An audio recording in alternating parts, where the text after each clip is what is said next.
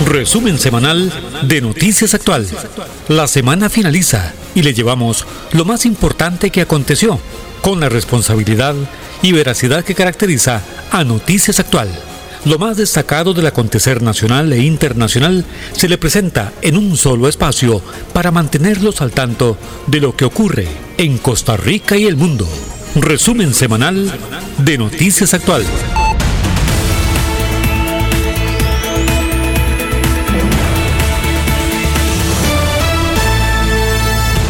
Gracias, muy pero muy buenos días, feliz sábado, feliz fin de semana, amigas, amigos, oyentes. Estamos iniciando el resumen semanal de Noticias Actual eh, con entusiasmo, porque así debe ser, y por supuesto recordarle las medidas sanitarias de prevención. El país está enfrentando una ola acérrima de contagios del COVID-19 tras la incidencia fuerte, prolongada de eh, la variante Delta, sobre todo en la zona norte del país, pero el resto del país, el Valle Central está cundido en casos, las muertes continúan subiendo, estamos llegando casi a los 3.000 contagios diarios, por lo tanto la llamada es a la prevención, a la precaución, no fiestas masivas, no reuniones grandes, cuidar las distancias, usar mascarilla, lavado de manos, evitar contacto con eh, superficies eh, que puedan eh, ejercer peligro, es el llamado incesante e incansable que debemos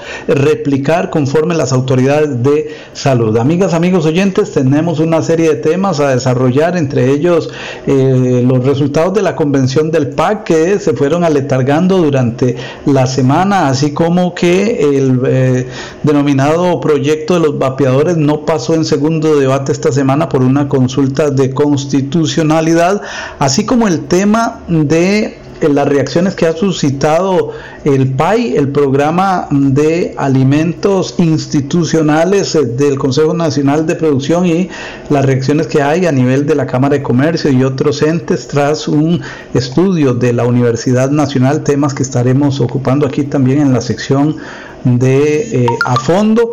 Y otros temas como es la intervención de eh, esta entidad del exministro Javier Chávez eh, desde esta semana con ASIF eh, decidió intervenirlo porque son muchas las pérdidas y hay que proteger a los inversores. Así es que eh, es parte de la temática que tenemos en este resumen de noticias actual. Así es que vamos de inmediato con la información en detalle. Adelante.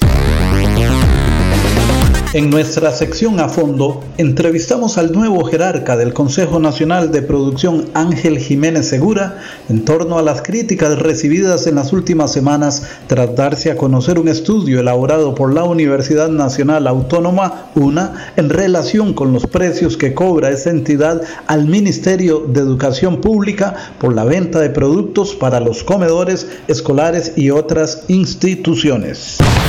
En nuestra voz editorial de hoy reproducimos la respuesta que nos envió la Defensoría de los Habitantes ante el diferendo que mantienen la cooperativa de ese mercado capitalino con la alcaldía por la administración de ese legendario centro de comercialización de productos agrícolas. Para sugerencias y reportes, nuestro número telefónico de redacción a su disposición es el 8831 6570 8831 6570 de Noticias Actual. Entretenimiento, opinión, deportes y noticias en Radio Actual 107.1 FM, cubriendo todo el territorio nacional, llegando incluso a Nicaragua y Panamá. Radio Actual 107.1, la FM de Costa Rica. Cada sábado al ser las 7 de la mañana, le presentamos el resumen semanal de Noticias Actual con lo que destacó en la semana que finaliza. Gracias por su sintonía. 107.1 de Radio Actual, la FM de Costa Rica.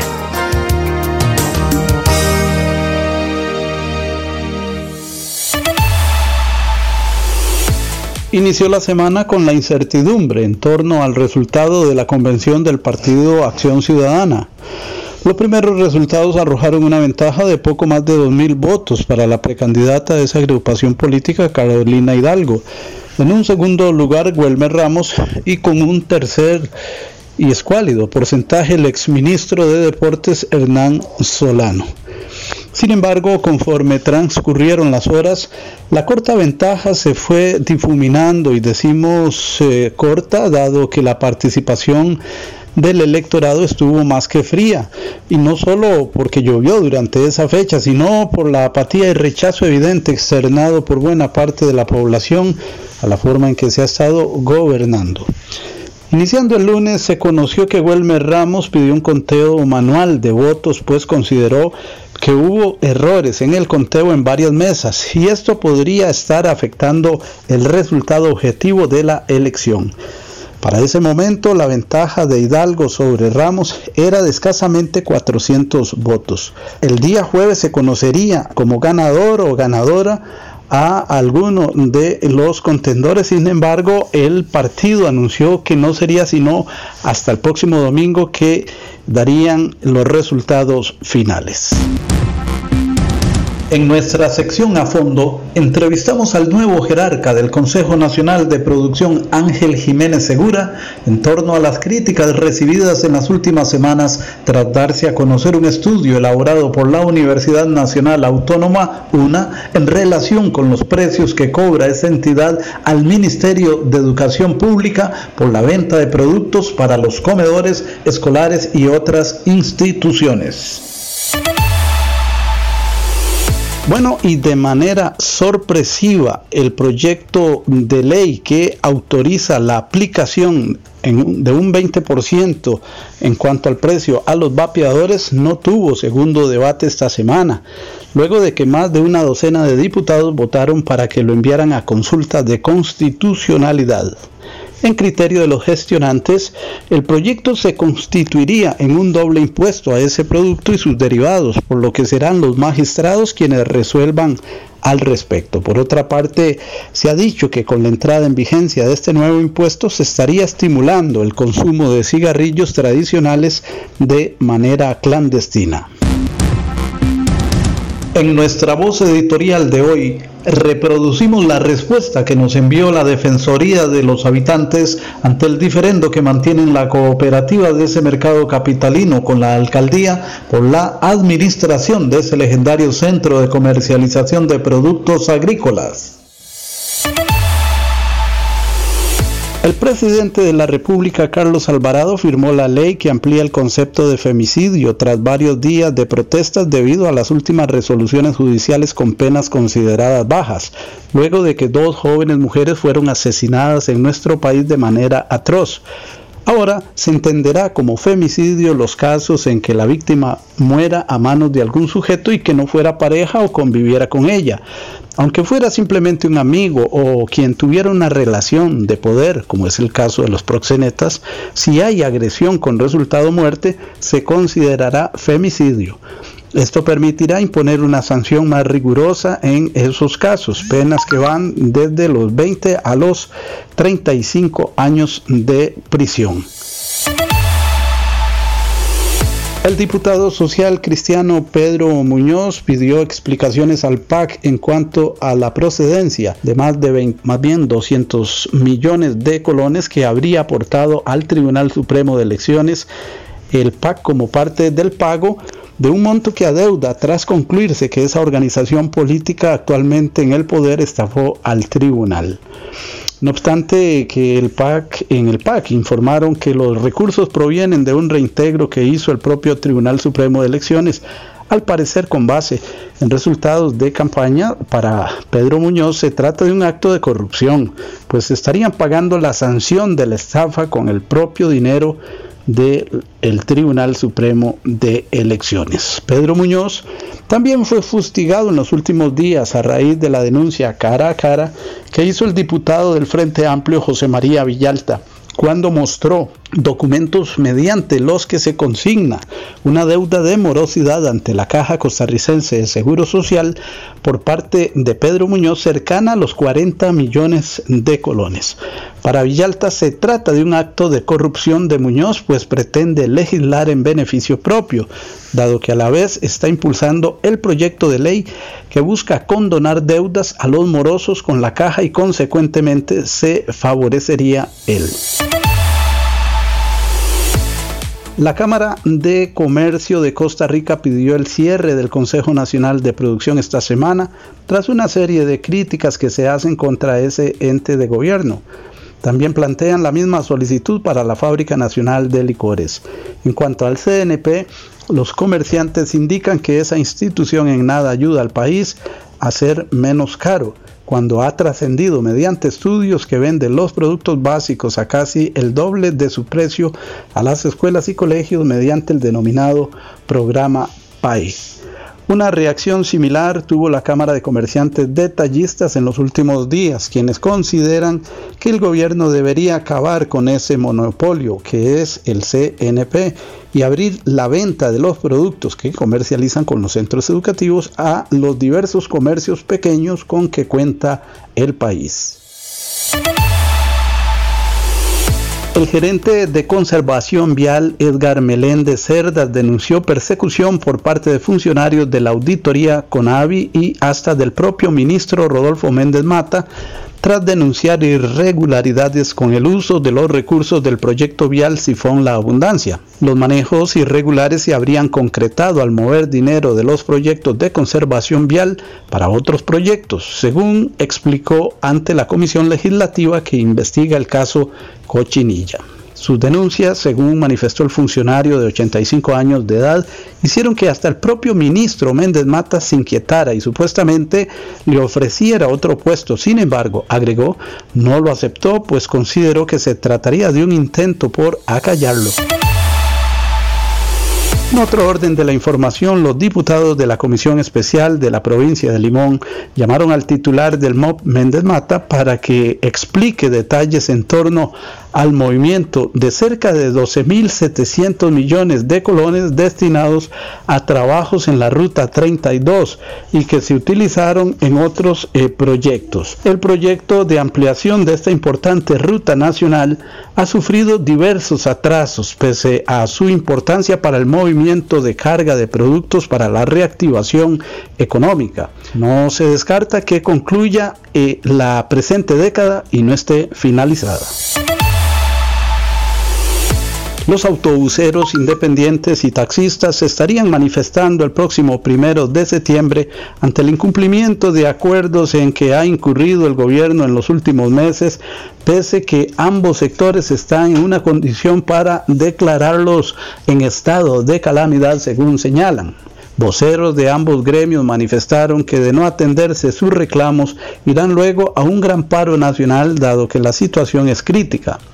Entre las solicitudes que han planteado al gobierno se señala declarar el estado de calamidad para ambos gremios, que le apliquen la prórroga de los créditos que mantienen hasta el 2023, que mediante el programa de banca para el desarrollo compren sus saldos. Por otra parte, exigen que se regule la operación de las plataformas tecnológicas de transporte y autorizar pasajeros para que viajen de pie en los autobuses, como si se ha permitido en los trenes. En criterio de los quejosos, desde septiembre de 2020 se ha evidenciado que los ingresos han bajado más del 60% debido a una dramática reducción de pasajeros, en buena parte estimulado por la pandemia.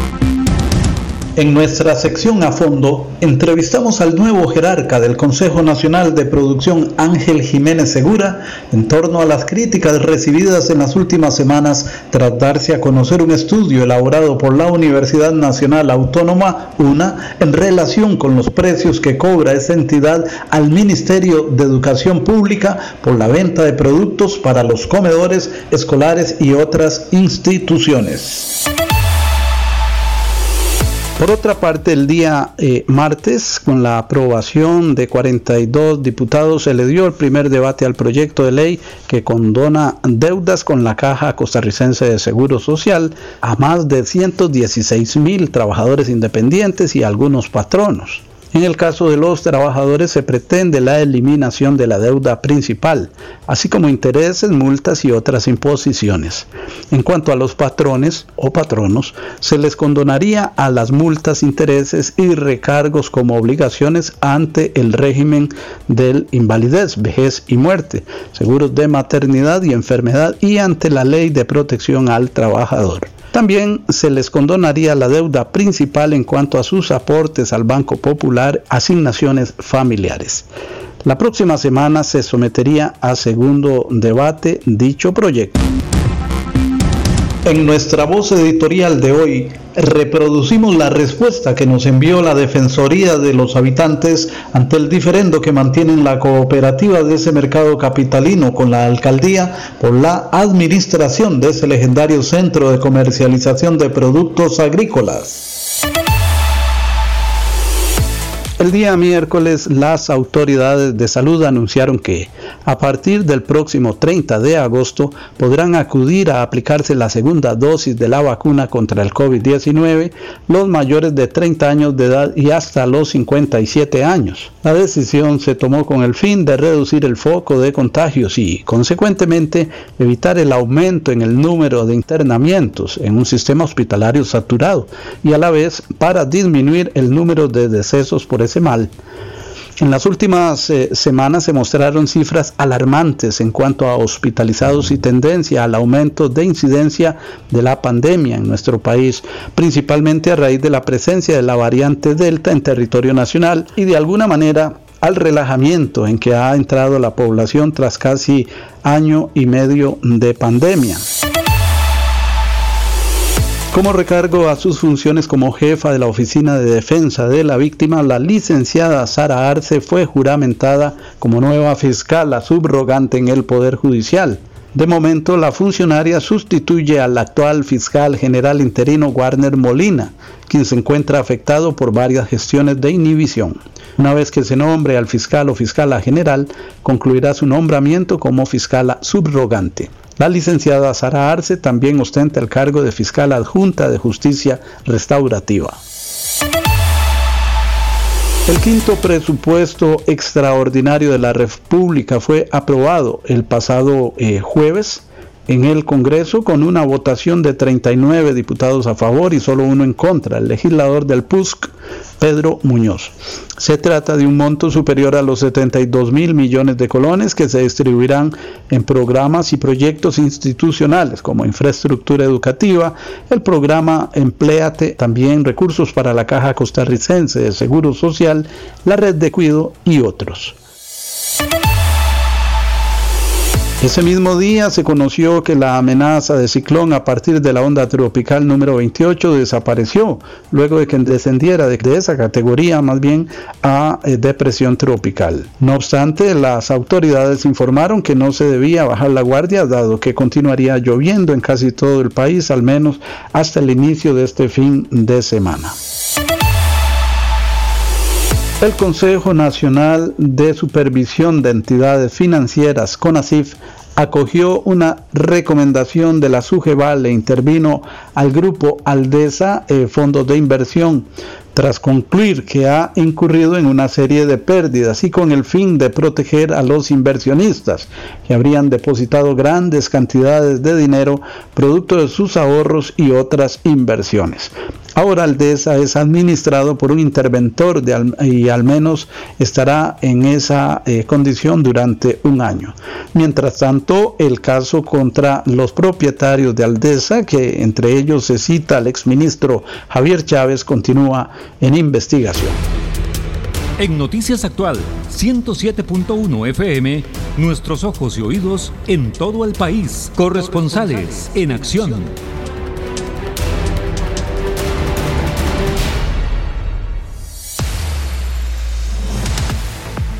A continuación, introducimos a nuestro corresponsal en la zona norte en relación con la situación creada a raíz del ingreso masivo de migrantes a nuestro país en los últimos días. Aquí San Carlos, vamos a dar un informe para Noticias Actual 107.1 FM en donde vamos a, hacer un resumen de lo que está sucediendo con los migrantes em, haitianos, cubanos, eh, migrantes chilenos, venezolanos, de lo que está pasando acá en, Ciudad Quesada.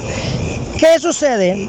Eh, hemos hablado con Marco Antonio, Marco Vinicio Solís, presidente de la Cámara de Comercio y Turismo de San Carlos. Hemos hablado con autoridades y hemos visto un movimiento muy fuerte, se habla de 500, 600, 700 diarios, pero lo que llama más la atención es que en horas de la madrugada empresas de autobuseras de la zona de San Carlos están trayéndolos en horas de la madrugada, como decimos, y los dejan y de inmediato los pasan para para otro autobús y se lo llevan a los chiles.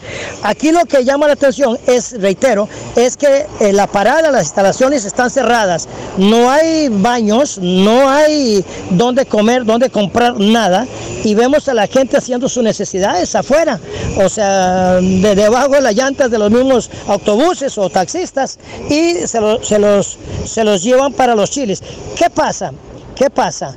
Que no hay control de salud, no hay un control de la policía, no hay un control de migración. Hemos hablado con ellos y sí hay, es preocupante por la situación que se está dando. Ya vemos gente en Ciudad Quesada, ya vemos gente en una cantidad en los chiles y los que tienen dinero, 150 dólares, pueden pasar a Nicaragua, el consulado les cobra eso, para que vayan rumbo a Estados Unidos. Pero ojo, recordemos también que ya en la frontera, en, en Tapachula, en Guatemala, con México. Eh, desde hace dos años está cerrada esa frontera y, es cantidades y miles y miles de haitianos y otras eh, nacionalidades que están varados ahí. ¿Qué pasaría si en un momento el gobierno nicaragüense dice, hasta aquí llegamos señores y ya no pueden pasar ustedes? Un problema de salud, un problema de, seguridad y un problema de situación que se puede dar y generando incluso con lo que está pasando en el Hospital San Carlos, que luego hablaremos en otro informativo de lo que sucede acá en el hospital de que para nuestra opinión no, no previnieron, no estaban preparados por lo que está pasando en el cantón de San Carlos.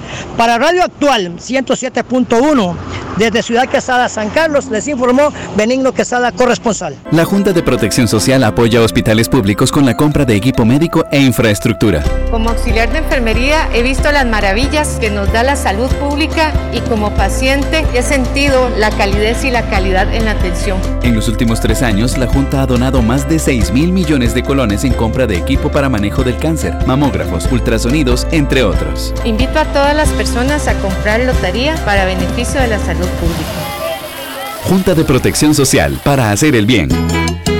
En el INA conmemoramos el mes histórico de la afrodescendencia, según la Ley 9526. Enaltezcamos los valores culturales y patrimoniales de la comunidad afrocostarricense por la inclusión y el respeto a los derechos humanos.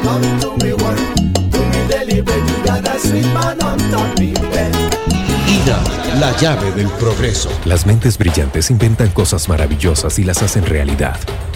Huaca, mentes que construyen un mejor país. Que si una mente brillante se hace o nace, no importa cuando tenés una educación real. Huaca, mentes que construyen un mejor país. Entrena tu mente hoy. Consulta nuestras ofertas en huacadigital.com. Huaca, mentes que construyen un mejor país. Escuchar bien mejora su calidad de vida. Clínica Auditiva Audinza SA, atendida por la reconocida audióloga la doctora Silvia Bonilla. Consulta gratuita para adulto mayor. Recibimos recetas de la caja. Contamos con lo último en tecnología y estética para audífonos. Para citas 4000 1126. Nuestro WhatsApp 8747 2662. Estamos ubicados diagonal admisión del Hospital Calderón Guardia. Centro Médico Santa Clara, también en Heredia y Escazú, Clínica Auditiva Audinza SA.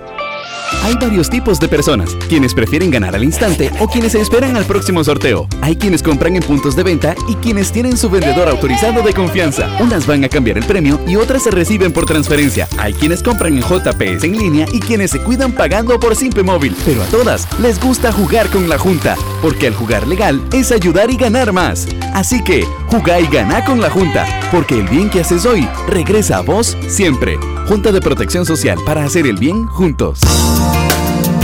Cada sábado al ser las 7 de la mañana, le presentamos el resumen semanal de Noticias Actual con lo que destacó en la semana que finaliza.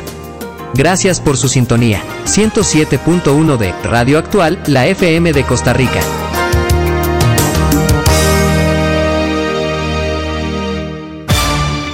Ahora, nuestra opinión. En Noticias Actual Minuto Editorial.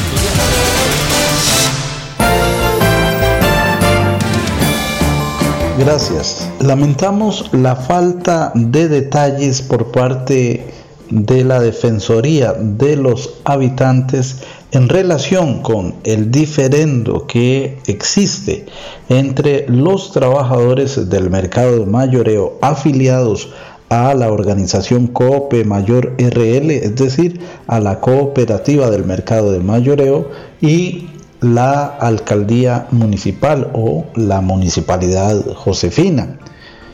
Esto por cuanto ante una solicitud de entrevista de este noticiero a la señora defensora doña Catalina Crespo hubo una respuesta en el sentido de no referirse por el momento al tema, sino hasta que se concluyan las gestiones correspondientes a un recurso de reconsideración y que está en la dirección de admisibilidad de la Defensoría de los Habitantes. Si bien hay investigaciones que por estar eh, precisamente subyúdice o bajo investigación no es posible brindar detalles, nosotros nos preguntamos hasta qué punto en esta temática eh, debe guardarse la confidencialidad y no hacer pública una situación en detalle que está aconteciendo diariamente y que está afectando, según el reclamo de los eh, trabajadores afiliados a la cooperativa mm, o trameros del mercado de mayoreo. Y es que ellos lo que quieren es tener mejores condiciones de trabajo, mayor seguridad en cuanto a instalaciones eléctricas, etcétera. Y en el fondo la cooperativa lo que quiere es la administración de ese mercado. Pero la Defensoría únicamente expresa las generalidades que vamos a señalar a continuación. Indican de manera textual que el estado de situación es el siguiente, que hubo una denuncia por parte de Cope Mayor RL desde 2019 y que eh, los miembros de la cooperativa solicitaron una reunión tripartita conformada por la alcaldía, el alcalde, por la cooperativa y eh, funcionarios de la defensoría. El tema, el tema precisamente quién administra, quién debe administrar el mercado de mayoreo. Ya para 2020 y achacando a la situación de pandemia la imposibilidad de reunirse, la Defensoría hizo varias gestiones, según señala este texto enviado a través de la oficina de prensa de esa entidad defensora de los habitantes. Indican que debido a que no se hizo la reunión, que ellos no conocen por qué en 2019, en 2020 hicieron varias gestiones telefónicas con el alcalde y con miembros de la cooperativa. Le pidieron al alcalde un informe sobre la denuncia que eh, hace Cope Mayor. Y en septiembre de 2020, aunque no consignan número de oficios, señala la Defensoría, la municipalidad relata los acuerdos o temas conversados entre ellos y la cooperativa en relación con el tema de la administración del mercado. La Defensoría, consecuente con ello, informa a la cooperativa de lo actuado con la municipalidad, es decir, las gestiones telefónicas. Y la cooperativa afirma que el alcalde ha faltado a la verdad en cuanto a lo que ha respondido a la Defensoría porque hay un compromiso de entrega de la administración del mercado de mayoreo y por tanto han presentado el recurso de consideración. Insistimos en lo que hemos señalado al principio. La carencia de detalles sobre el tema nos pone a pensar que si bien el ente, y creemos que doña Catalina Crespo ha sido una funcionaria proactiva, eh, lo vemos con los temas que semana a semana trascienden, es decir, eh, creemos que es una profesional muy trabajadora, eh, nos deja el sin sabor de poder informar en detalle conforme una situación que está ocurriendo en cuanto a mejorar las condiciones de los trabajadores del mercado de mayoreo. Sabemos que hay todo un proyecto de modernización eh, para ese mercado que está incluido dentro de un megaproyecto que tiene que ver que inclusive con eh, proyectos ambiciosos que tiene el gobierno local para San José. Sin embargo, ¿quién dice la verdad? ¿Quién no la dice? Eh, ¿Qué le dijeron a la señora defensora? ¿Qué respondió el alcalde que hace que los trameros a través de la cooperativa digan que faltó la verdad? Quedamos ayunos de esa información. Desde ese punto de vista que sirva hoy nuestra voz editorial para hacer este respetuoso reclamo a la señora defensora. Es nuestro deber informar y formar. Estamos a la espera de que concluya entonces ese recurso de reconsideración si es que por razones legales es lo que les impide entrar en detalle para conocer esos datos de detalle y poderlos informar. Hasta aquí la voz editorial en este resumen semanal de noticias actuales. Jugá y ganá con la Junta. En cada sorteo hay millones en premios. Toda la lotería que compras física o en JPS en línea participa de sorteos ordinarios y extraordinarios, legales y debidamente fiscalizados. Y la Junta siempre te paga los premios. Y ojo, las fracciones ofrecen una segunda oportunidad con promociones especiales. Hay muchas formas de ganar. Así que jugá y ganá con la Junta, porque el bien que haces hoy regresa a vos siempre. Junta de Protección Social, para hacer el bien juntos. En el INA conmemoramos el mes histórico de la afrodescendencia, según la Ley 9526. Enaltezcamos los valores culturales y patrimoniales de la comunidad afrocostarricense, por la inclusión y el respeto a los derechos humanos.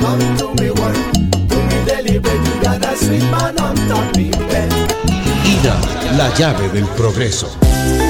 Escuchar bien mejora su calidad de vida. Clínica Auditiva Audinza SA, atendida por la reconocida audióloga la doctora Silvia Bonilla. Consulta gratuita para adulto mayor. Recibimos recetas de la caja. Contamos con lo último en tecnología y estética para audífonos. Para citas 4000-1126. Nuestro WhatsApp 8747-2662. Estamos ubicados diagonal admisión del Hospital Calderón Guardia. Centro Médico Santa Clara, también en Heredia y Escazú. Clínica Auditiva Audinza SA.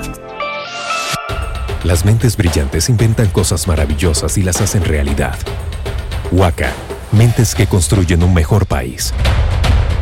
Que si una mente brillante se hace o nace, no importa cuando tenés una educación real. Huaca, mentes que construyen un mejor país. Entrena tu mente hoy Consulta nuestras ofertas en huacadigital.com. Huaca, mentes que construyen un mejor país. A fondo, la opinión de nuestros invitados en los temas de actualidad. A fondo, comentarios, artículos editoriales, análisis y discusiones en A fondo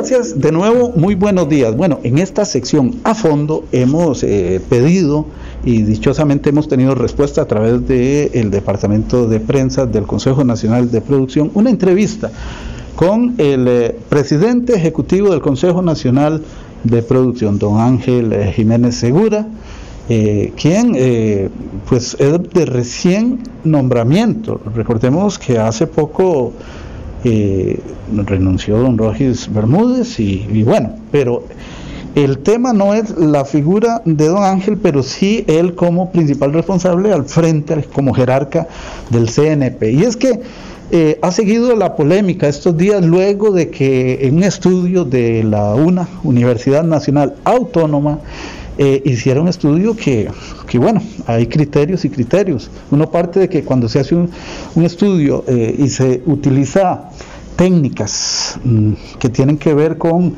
eh, escoger una muestra, se hace de manera objetiva y representativa, pero han habido opiniones de que son subjetivas y demás y esa muestra se ha hecho para determinar el asunto de los precios, de cómo se le vende algunos productos a eh, los centros de educación, de enseñanza o al MEP por parte del Consejo Nacional de Producción. Hay un sector que habla de que esto es un monopolio que se, que se debe eliminar y que hay que abrirlo al comercio en general, quizás a las pulperías, a los mini super, a los supermercados medianos, pero bueno. Eh, Don Ángel, eh, muy buenos días, gracias por comparecer a estos micrófonos aquí en Noticias Actual. Primero que todo, yo quiero escuchar eh, algo que se ha dicho esta semana. Ustedes están desmintiendo los últimos contenidos que hablan en contra del CNP en cuanto, en cuanto a precios al doble y demás. Adelante. Bueno, muchas gracias por el espacio. Eh, encantados de poder aclarar con información relevante. Eh, con respecto, muy puntualmente, con el informe eh, que emitió eh, una entidad de la Universidad Nacional, tengo que decir lo siguiente.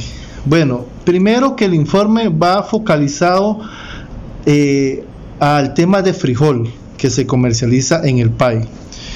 Nosotros lo hemos dicho en otros medios de que ese informe para nosotros es un informe incompleto, con eh, información eh, que no está bien orientada. Eh, por ejemplo, en el mismo informe se indica que la muestra que se toma es una muestra a conveniencia. ¿Conveniencia de qué? ¿O de quién?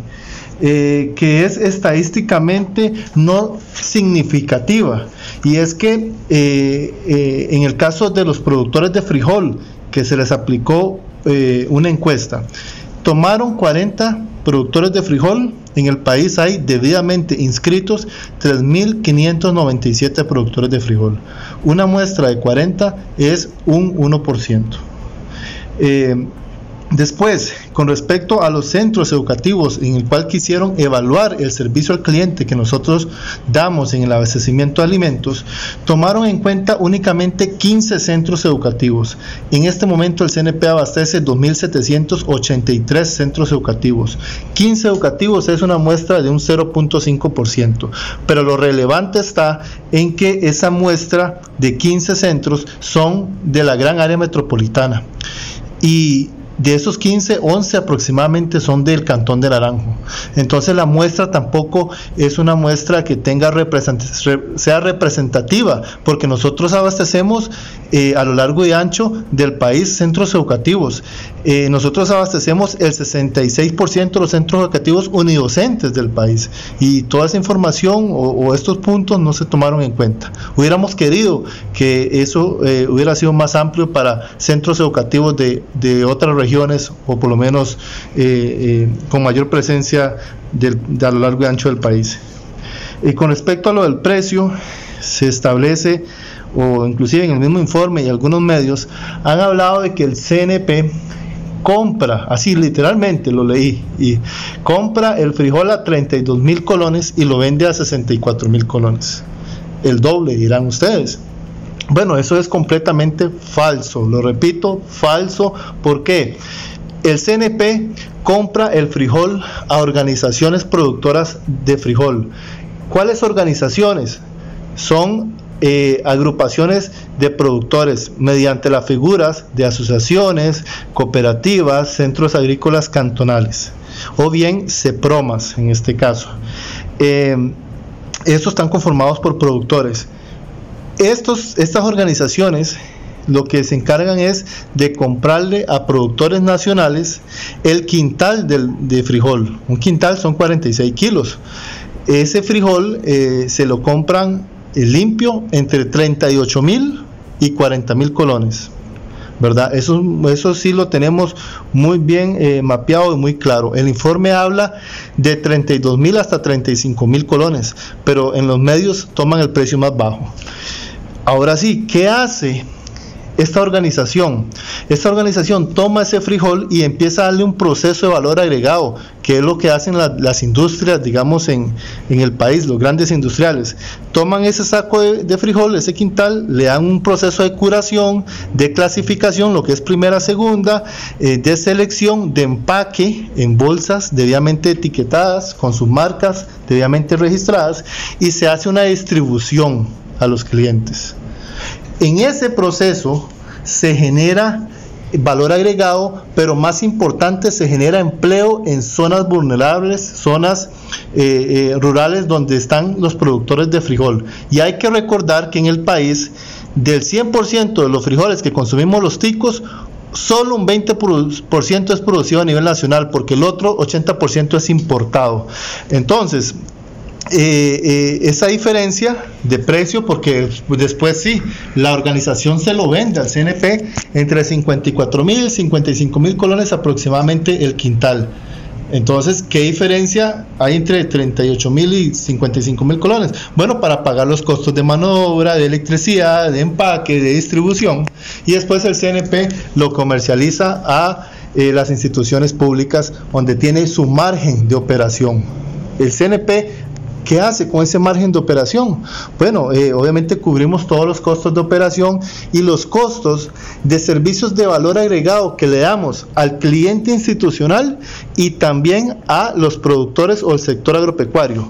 En el sector agropecuario nosotros tenemos que darle un tipo de asesoramiento, capacitación y acompañamiento a los productores en las diferentes líneas de alimentos, no solo frijol, donde los capacitamos para que se formalicen administrativamente y técnicamente en aspectos de inocuidad, de organización este, y de inscripción como, como empresa formal, de que estén en Hacienda, en la caja, y vincularlos al mercado institucional, vincularlos, eso es muy, muy importante. Entonces, ese acompañamiento pues tiene un costo, nosotros lo cubrimos.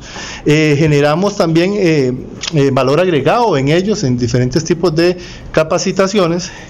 Y por supuesto también el tema a los clientes institucionales, en el cual ponemos a disposición una plataforma que se llama gestor de pedidos, donde le permite al cliente institucional, en este caso al centro educativo, tener trazabilidad y transparencia en lo que piden contra lo que le llegan. Y todo eso es una plataforma digital.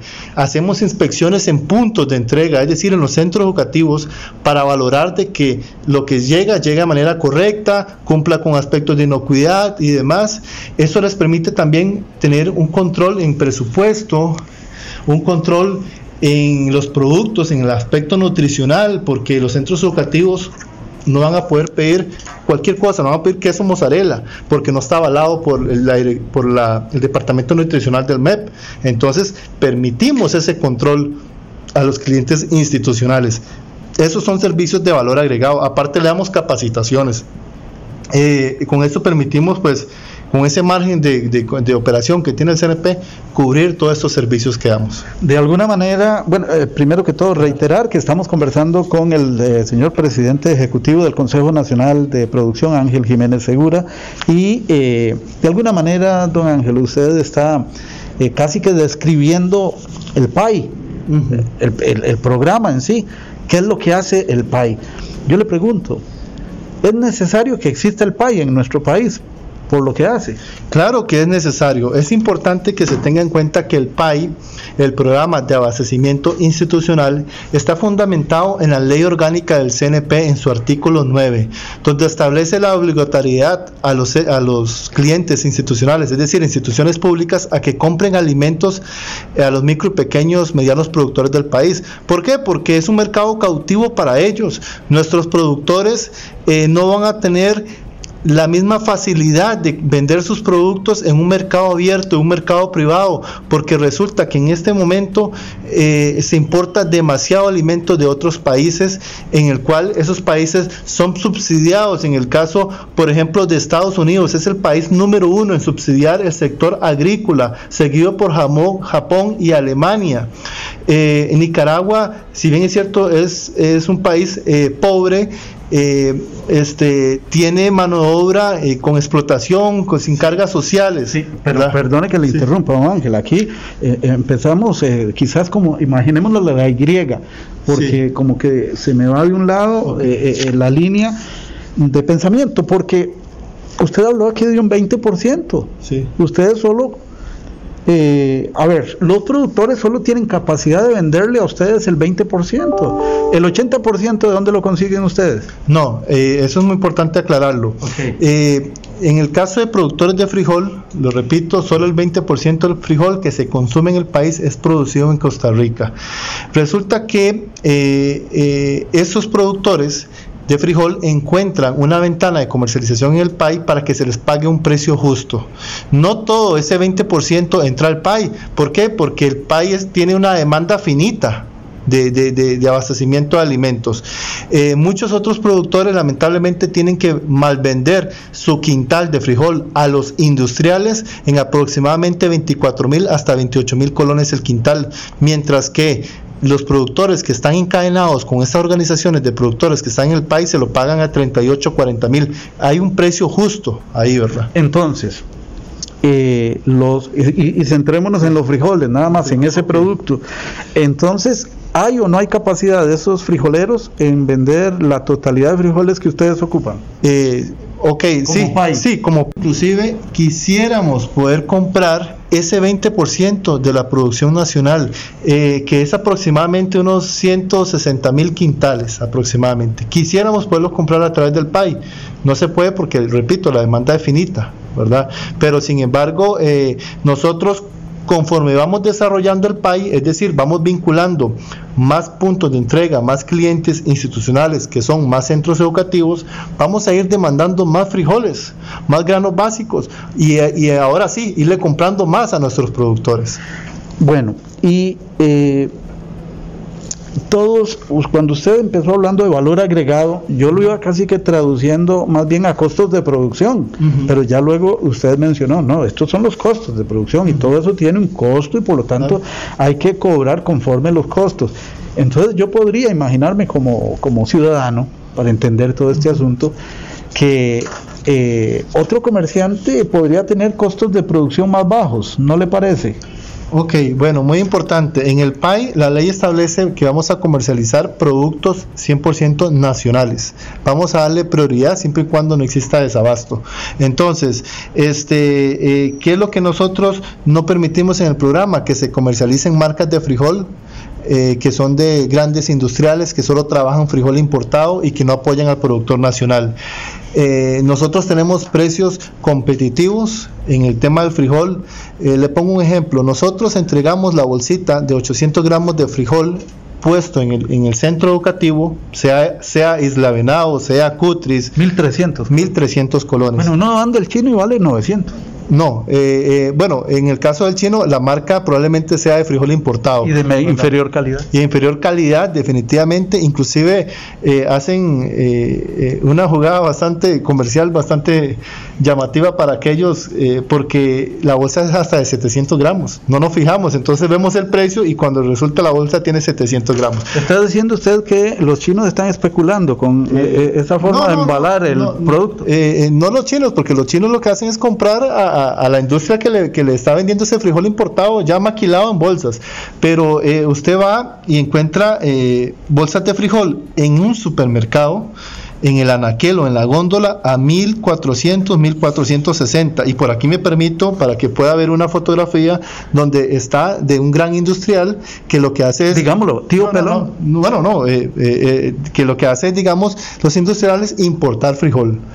¿Por qué? Bueno, resulta que importar un kilo de frijol puede andar costando aproximadamente 550 colones y lo venden a X precio a las grandes cadenas y esas cadenas también tienen su margen de, de, ganancia y al final el consumidor final pues paga. Pero pareciera, don Ángel, que entonces ustedes serían como un elemento protector del agricultor pequeño y mediano de nuestro país frente a estos tagarotes, como, como el que yo acabo de mencionar.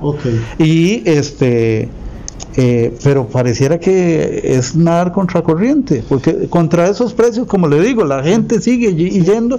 Mire, yo he conversado en la calle con personas que me dicen, yo antes iba a Maxi Palí, oye, casi que decir Maxi Palí, casi que es lujo, no, a Palí, solo Palí, que no es el Maxi Palí, porque Maxi Palí no crea, hay diferencia de precio, pero ahora solo voy al chino, porque es más barato, entonces hacia eso están llevando a una colectividad. Sí, eh, ahí, bueno, en el mercado privado nosotros como CNP, eh, digamos, lo que podemos es recomendar a, los costarricenses de que traten de apoyar a los frijoleros, al Producto Nacional. Pero vea, eso es muy importante.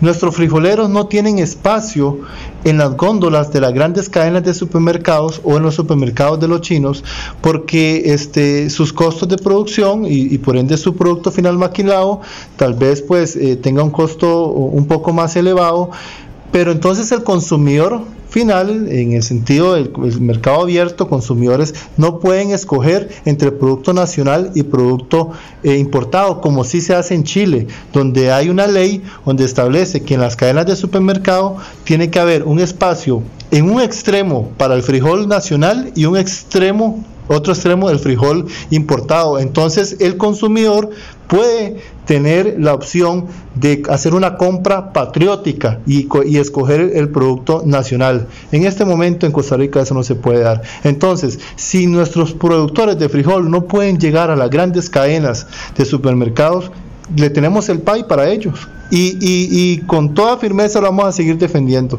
Que hablan de que es un subsidio comercial. Bueno, eh, eh, en, en buena hora para ellos, porque repito, en Costa Rica no hay subsidios fuertes para el sector agrícola, como sí lo hay en las grandes potencias. ¿Por qué? Porque las grandes potencias han entendido de que invertir en el sector agrícola es generar empleo. Bien, eh, estamos conversando con don Ángel Jiménez Segura, él es el presidente ejecutivo del Consejo Nacional de Producción en torno a los precios que venden el PAI del programa de alimentos, eh, siempre se me olvida la I, institucionales. Institucionales, para las instituciones, como es el caso específico del MEP, todos los centros educativos. Eh, entonces, ¿qué es lo que hay de fondo? ¿Cómo pensar en que un ente académico, estudioso, que trabaja con el método científico, eh, el de las encuestas, la UNA, esté haciendo un resultado amañado un estudio eh, erróneo? ¿Será por incapacidad o hay una mala intención de fondo? Bueno, eh, yo esperaría muy en el fondo de que no exista ninguna mala intención, ¿verdad? yo eso no, no, no, no creo, pero no sé las personas que hayan hecho las encuestas y demás, pero sí Conoce el centro, el simple. Sí, sí, sí, repito de que, de que es información escueta, eh, la muestra es escueta eh, este, y no se toma eh, un punto de vista más integral, porque no se habla de que en esos 1.300 colones, la bolsita que llega al centro educativo, van incluidos los costos de valor agregado que damos, que ya lo repetí, plataforma digital, asesoramiento y demás, ¿verdad? Bueno, pero también cuando usted mencionaba que de, eh, hay 11, 11 de, esos puntos que se concentran aquí en el Valle Central, concretamente en Naranjo, y yo me pongo a pensar que es que la gente de Naranjo va a hablar todas iguales sobre el mismo punto, que es que los reunieron y los eh, capacitaron previamente. Bueno, este, eh, no, no no, tendría idea realmente eh, qué fue lo que sucedió, porque habrán escogido solo centros educativos eh, de Naranjo, pero aquí sí quiero hacer enfático en que el MEP ha aceptado de que los centros educativos que abastece el CNP eh, han tenido superávit en los diferentes periodos. ¿Qué quiere decir? Que estos centros educativos generan un ahorro en el tema del presupuesto de alimentos por parte del MEP. ¿Superávit en el orden de la adquisición de alimentos o superávit en el presupuesto general? Porque podría ser que sean pésimos administradores que no saben utilizar los recursos. En el tema de alimentos, por ejemplo, en el 2019, en un informe del MEP, indicó que eh, los centros educativos que estuvieron con el CNP generaron un ahorro total de 15 mil millones. ¿Verdad? Entonces es un monto considerable.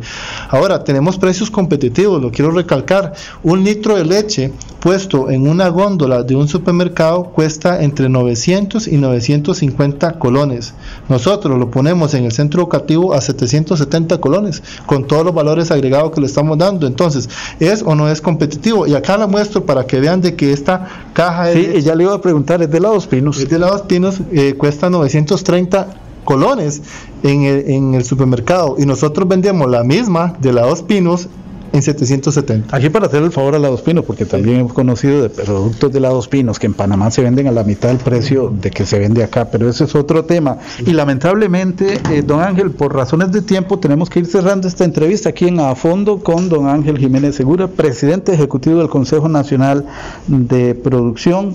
Yo le preguntaba eh, qué es lo que hay de fondo y eh, uno podría imaginarse muchas cosas y en el tiempo en que estamos, pero yo lo último que esperaría es que una entidad académica objetiva que utiliza el método científico esté hablando hacia un interés que podría favorecer a algún sector. Esperemos que eso no sea así, igual lo espera usted, ya lo dijo.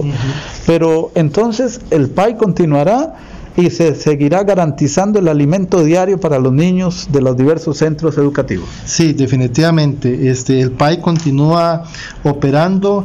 Importante, el PAI ha tenido un crecimiento en el tema de comercialización, pero también muy importante un crecimiento en la cantidad de proveedores o suplidores. Es decir, estamos diluyendo, democratizando ese abastecimiento.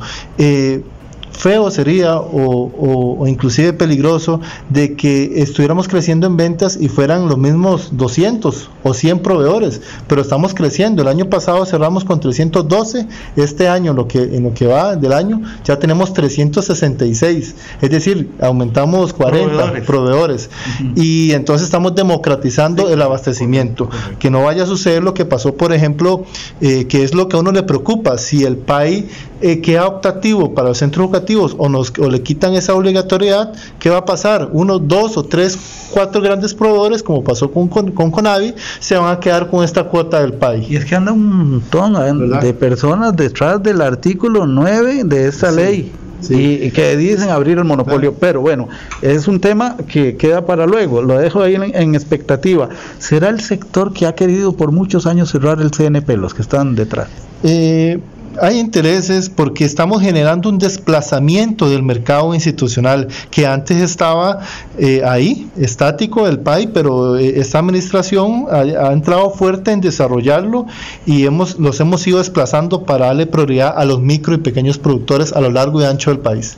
Agradecerle a don Ángel Jiménez, presidente ejecutivo del CNP, en torno al, tema de los precios eh, de venta de los productos a los centros educativos, eh, cobijado por el PAI, programa de, eh, alimento, de alimento institucional. Bueno, le ofrezco este espacio para una próxima entrega, don Ángel. Muchas gracias, claro que sí, este, estaremos en la próxima ampliando este tema porque es de mucho interés para todos los costarricenses. Gracias de nuevo. Continuamos con más. Adelante, don Uriel Dávila Ordeñana, aquí en Noticias Actuales.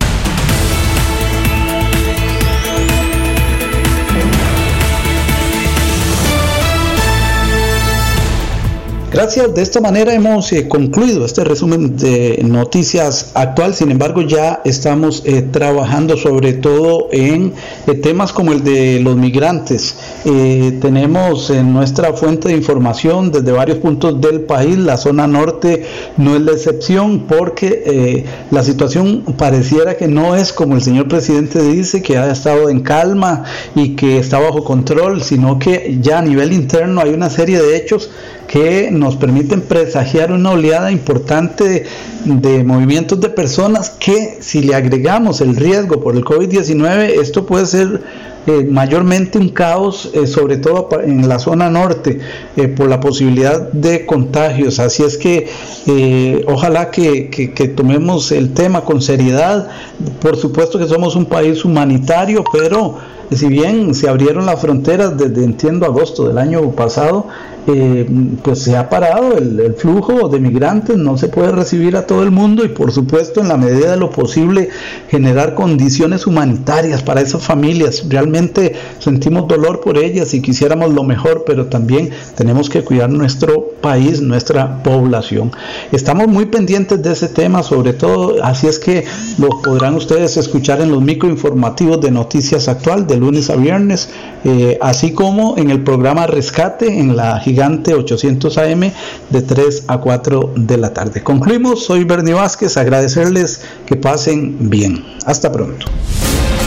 Resumen semanal de Noticias Actuales.